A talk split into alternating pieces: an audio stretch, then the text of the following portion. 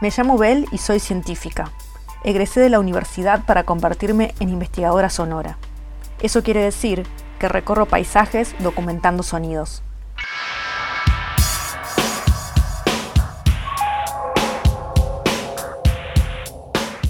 Al ordenar mi casa durante la cuarentena encontré un viejo grabador que pertenecía a mi abuelo. Decidí usarlo para mis investigaciones y descubrí que el contador del tiempo del grabador es en realidad un pasaje a otras épocas.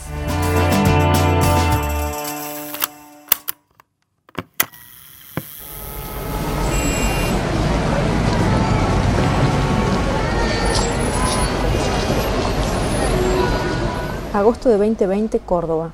Así suena la ciudad hoy. ¿Cómo habrá sido hace millones de años cuando todo era una extensión de pampas sin límites marcados en líneas de puntos? ¿Qué paisajes sonoros creaba la interacción de la fauna que vivía en esta parte del continente? ¿Y los humanos? ¿Qué sonidos aportaron a ese aire que recién estrenaban en América del Sur? Hoy quiero irme muy atrás en el tiempo, a fines del Pleistoceno o inicios del Holoceno. Quiero escuchar qué pasaba cuando todo era una sabana con pastizales y algunos árboles, la tierra transformándose, luego de la última glaciación.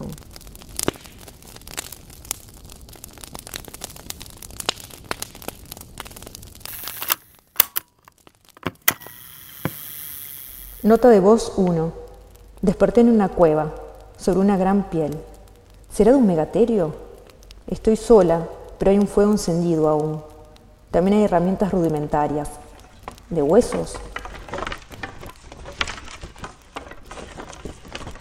Si hay humanos, debo estar en el Holoceno temprano. Y si esta piel es de megaterio, entonces son los primeros años de esta nueva edad geológica. Voy a salir, a ver si encuentro más indicios de dónde estoy.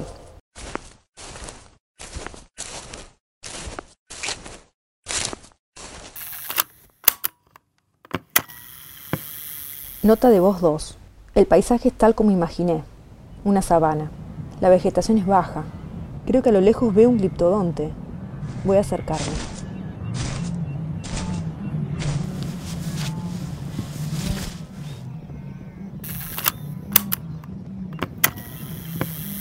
Nota de voz 3.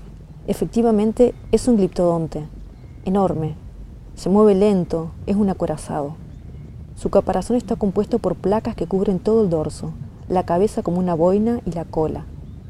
Si hubiera estudiado un poco más podría distinguir de qué especie es, por la ornamentación de las placas de su caparazón.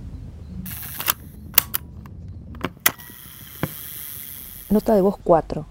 Grabo sonido ambiente. Tengo suerte. El gliptodonte parece estar llamando a sus compañeros.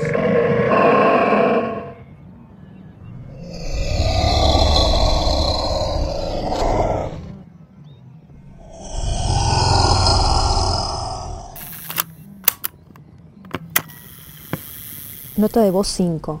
Grabo sonido ambiente. El llamado no era de amistad. Los gliptodontes están peleando. Se pegan con sus colas. Se escucha cómo se astillan los caparazones. Mejor sigo mi camino. Es probable que haya un curso de agua cerca.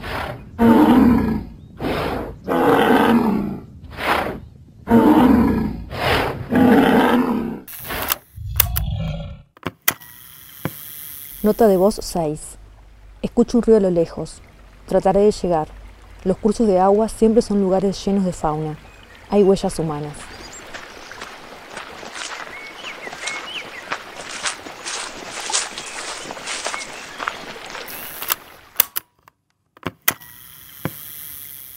Nota de voz 7. El río. Parece una escena de la sabana africana, esa que vi tanto en documentales en la tele de chica. A la vista puedo reconocer mastodontes, similares al elefante. Los mastodontes vivían en lo que hoy es Córdoba, pesan más de mil kilos. ¿Aparecerá algún otro mega mamífero? También hay macrauqueñas, que son como guanacos pero tienen trompa. Hay algunos tigres dientes de sable, agazapados un poco más lejos. Puedo ver también algunos animales más pequeños, similares a los hurones y zorros. Grabo sonido ambiente.